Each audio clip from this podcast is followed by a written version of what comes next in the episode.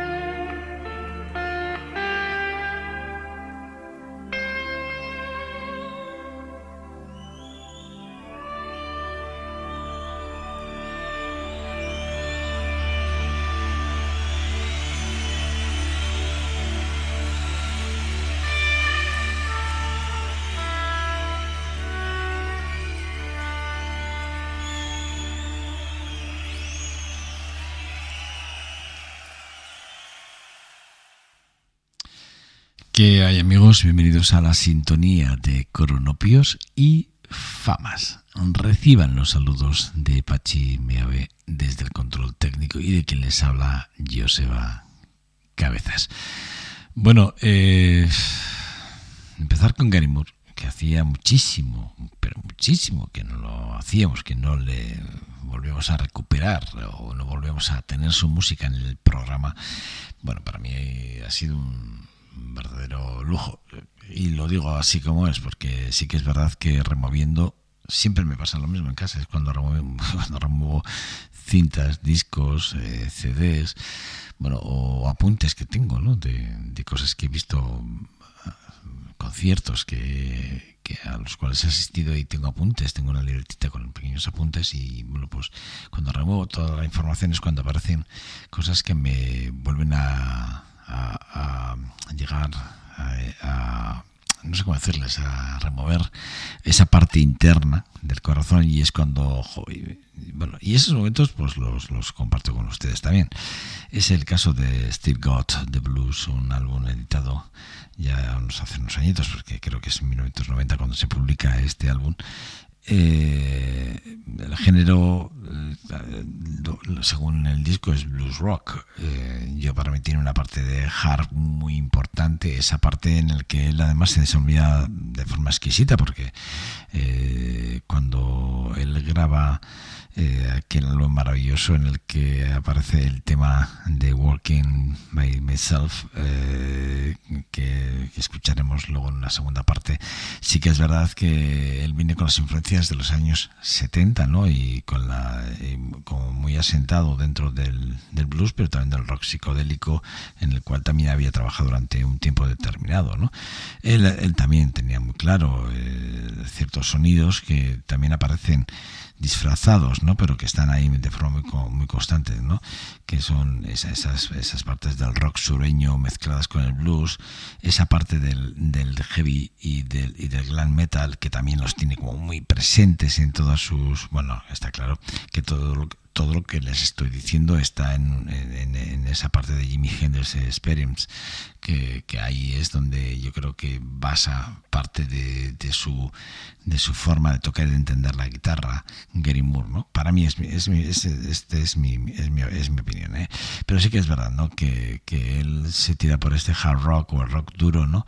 Eh, en el que se define mucho la música de rock surgidas, repito, en los años 60 con movimientos como el o el blues o el rock psicodélico que fusionándolo todo pues hace que esas distorsiones de las guitarras, bajos y baterías, bueno, pues, pues principalmente la guitarra, el, los bajos y, los teclados o las baterías las quiere súper limpias. Gary Moore siempre ha sido así. Pero bueno, este álbum, repito, este álbum que fue lanzado allí en 1990 fue el segundo sencillo de el, el, tema que acabamos de escuchar es el propio sencillo, el, primer, el segundo sencillo del mismo disco homónimo que acabamos de escuchar para Virgin, que ahí la producción la, la hizo Ian Taylor, un, un, viejo conocido de este programa, porque todo lo que pasaba por Virgin, entonces pasaban por Ian. Y que, bueno, pues la discográfica allí ya instalada desde los años 70 prácticamente en Londres, bueno, pues siempre, bueno, pues Ian ha estado detrás pues de Roy Orbison, ha estado Devo, ha estado Genesis, ha estado Core Richards, ha estado de Samplement. Eh, recientemente sabíamos que Lenny Kravitz eh, los últimos arreglos los había hecho con este mismo productor, con Ian, y Mike Caulfield, por ejemplo, también, o, o James Taylor, eh, ha pasado por Virgin y también ha hecho arreglos con, con para mí, con uno de los grandes productores ¿no? de la compañía, como es Ian Taylor. Bueno, pues este disco que repito, eh, yo ya se venía trabajando desde muy atrás. Eh, sí que es verdad que él lo tenía claro. Estuvo trabajando durante dos años, realmente es lo que él decía en, en, las memorias no autorizadas que se han publicado recientemente. Y bueno, pues eso, recuperarlo otra vez era, era casi fuerza mayor. Bueno, ahora vamos a escuchar dos temas seguidos. Vamos a escuchar para mí The Working by Myself y, vamos a escuchar también otro de esos temas que, que, a mí también me parece que son temas como para siempre tener muy presente, ¿no? Y, que cuando hablamos de, empty rooms es eh, hablar de, de mucha calidad y sobre todo de de tríos y cuartetos, de, que, los que se, o bien entre o bien, o bien en cuarteto, Gary Moore siempre se ha, desenvuelto perfectamente bien y se ha sentido muy a gusto, da igual en tríos que en cuartetos. Y la verdad es que Gary Moore siempre... Bueno, en este caso vamos a escuchar esos dos temas, uno viene en trío y el otro viene en cuarteto pero sinceramente dos temazos tremendos para seguir adelante en este programa que acabamos de arrancar. Coronapios y Famas. En esta su sintonía, siempre en Radio, en Radio Victoria, su casa, sin lugar a dudas.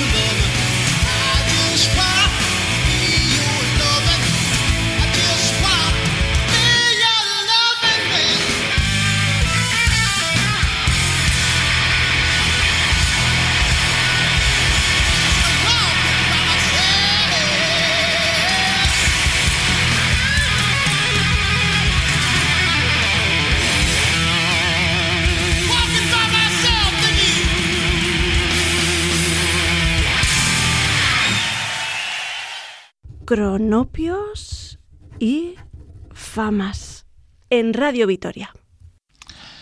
Bueno, Gary Moore, Gary, Moore que, nos dejaba allí en el, creo que es el 2011, cuando nos dejó y cuando bueno nos privó de ya de, de toda opción de poder volverle a escuchar o verle en directo, comprar algo nuevo sobre todo nos privó de su talento y de su forma de hacer música y de su forma de cantar y de interpretar y sobre todo de del concepto que él tenía ¿no? de, la música en directo. La verdad es que, bueno, eh, él, eh, tenía 50 58 añitos, o sea que era un tipo súper joven y que, bueno, pues que una, una, verdadera, una verdadera lástima la pérdida de él. Eh, y que solo él sabe el, que le llevó a esa situación ¿no? de, de, de, desesperación de alguna forma ¿no? y eh, una pena una pena una auténtica tragedia sin lugar a dudas bueno eh, con Gary Moore hemos estado casi 21, 21, 21 minutos del programa ya ¿eh? y es porque bueno hemos empezado con él y repito recuperando esos directos de, del festival de, de Montreux no su presentación, por cierto, creo que estuvo en el 90, el 92, 95, 97. Hemos escuchado la primera parte del primer corte del, de 1990 en Montreux y luego hemos escuchado esa segunda eh, del 97. La última vez que estuvo en el Festival de Jazz de Montreux fue en el 2000 2001, pero estuvo 90, 92, 95 y 97 en el Festival de Montreux.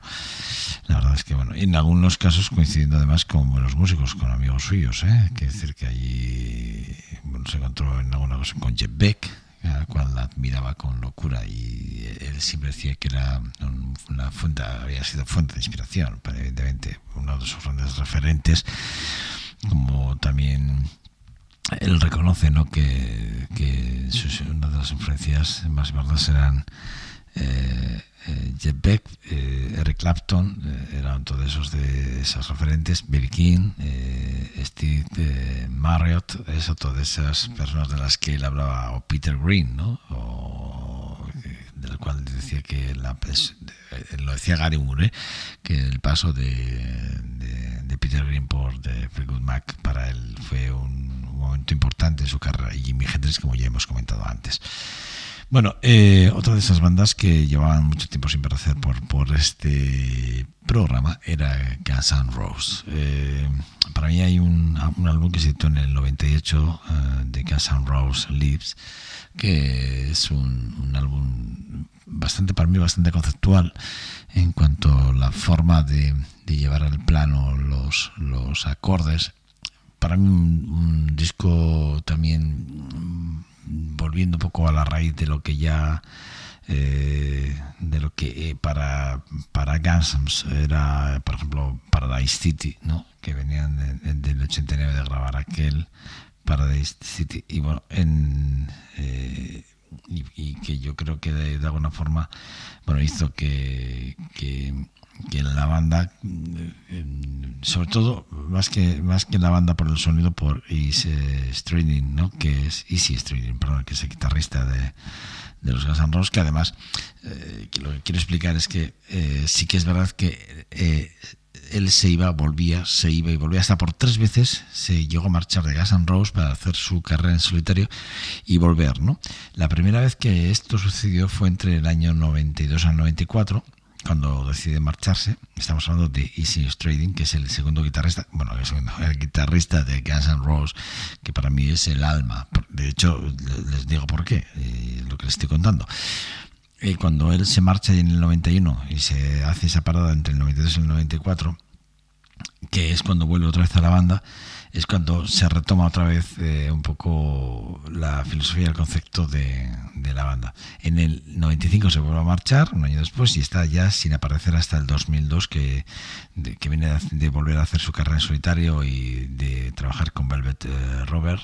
Y bueno, pues pues eh, vuelve a aparecer en el 2003 para Gas and Rose, eh, después de, repito, de esa carrera en solitario. Les, era la segunda vuelta y la tercera vuelta, ya de forma indefinida hasta el presente, eh, fue en el 2011. Sí que es verdad que en ese momento fue cuando él, además, entra dentro de, del Salón de la Fama del Rock como uno de los mejores guitarristas de la historia. Y es por esto que les, les, cuento lo que les digo, porque esta canción que vamos a escuchar ahora, para mí es una de las canciones más importantes de aquel disco de Guns N' Roses Lips del, del 88, en el que Easy, Easy Stradley, pues fuera, eh, es, es quien realmente, es quien realmente, bueno, pues quien realmente compuso la, la, la, canción y les va a encantar. Bueno, eh, es, es, el tema que vamos a escuchar y repito, lo van a disfrutar con, como yo lo hice ayer mismo.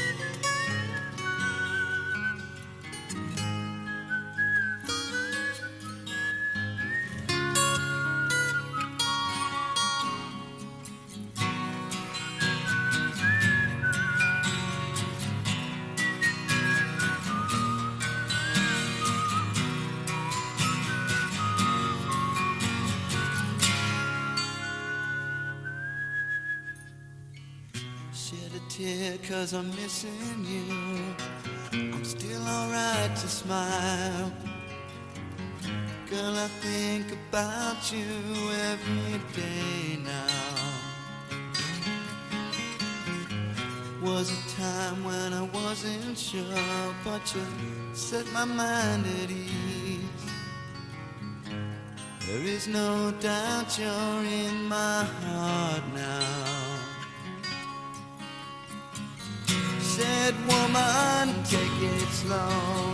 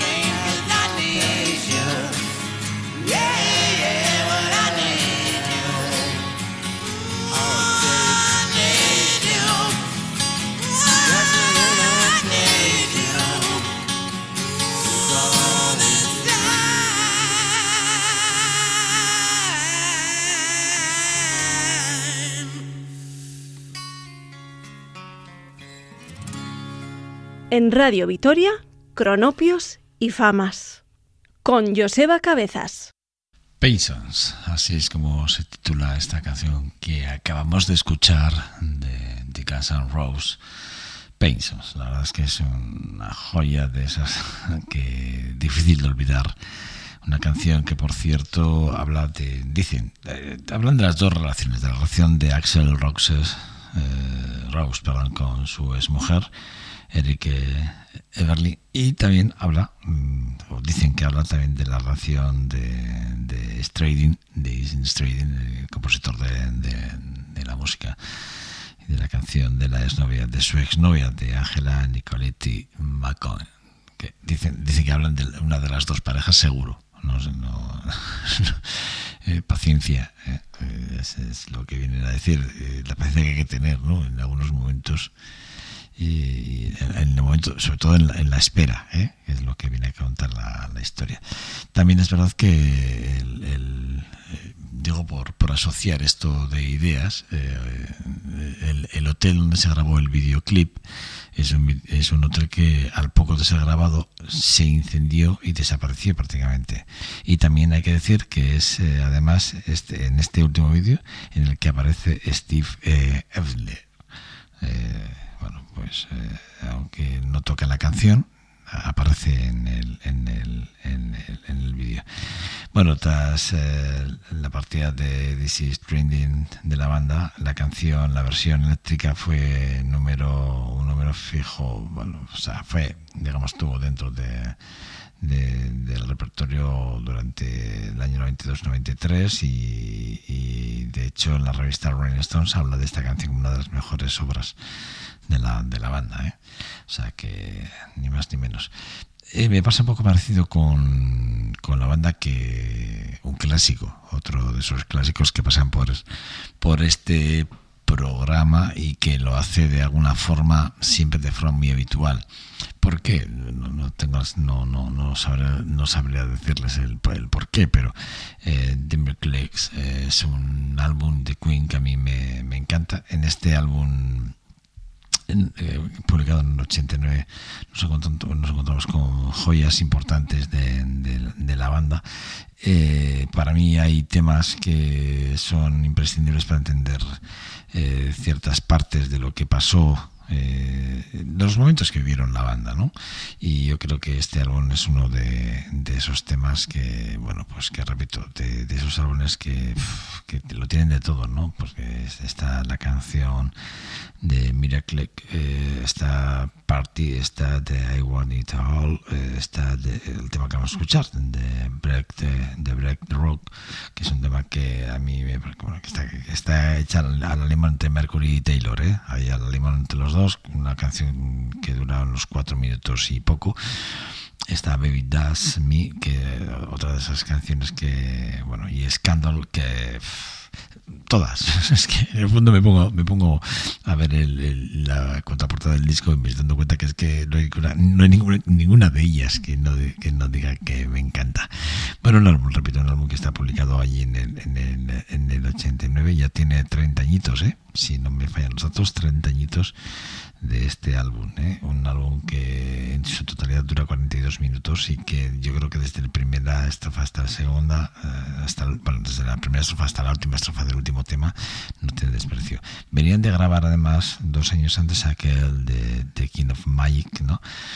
Eh, eh, que me parece que es un discazo y, y seguidamente a este Miracle sí que eh, Enuendo fue el siguiente álbum en, en, el 90 llevaban como dos años dos años prácticamente o sea de, del King of Magic del 86 al 89 tres años sin publicar nada por esto de las giras tan importantes que hacía la banda y luego se tiraron del 89 al 91 otros tres años prácticamente eh, Sin publicar nada. O sea quiere decir que sí que es verdad que tremendo. Eh, eh, durante el año que de las sesiones de grabación se interrumpieron a menudo y una, una de las partes una de las veces que se interrumpieron fue por porque Freddie Mercury tenía que grabar en Barcelona junto con Montserrat Caballero y Brian May en, la, eh, en colaboración con Roger Taylor, el, aquel Soft It, el primer disco del grupo de, The Cross. No sé si se acordarán, pero fue ese momento en el que tuvieron que parar simplemente, bueno, una de las paradas que hicieron. Fue un disco que, que se tuvo que hacer en varias en varios momentos. Bueno, vamos a escuchar a, Queen, para mí, repito, en este tema del álbum, es, eh, quiero decir, para mí podía haber elegido cualquiera de los que le he dicho, pero he elegido, he elegido el Break, eh, Round, que para mí es un temazo espectacular y que me encanta. Bueno, The Queen.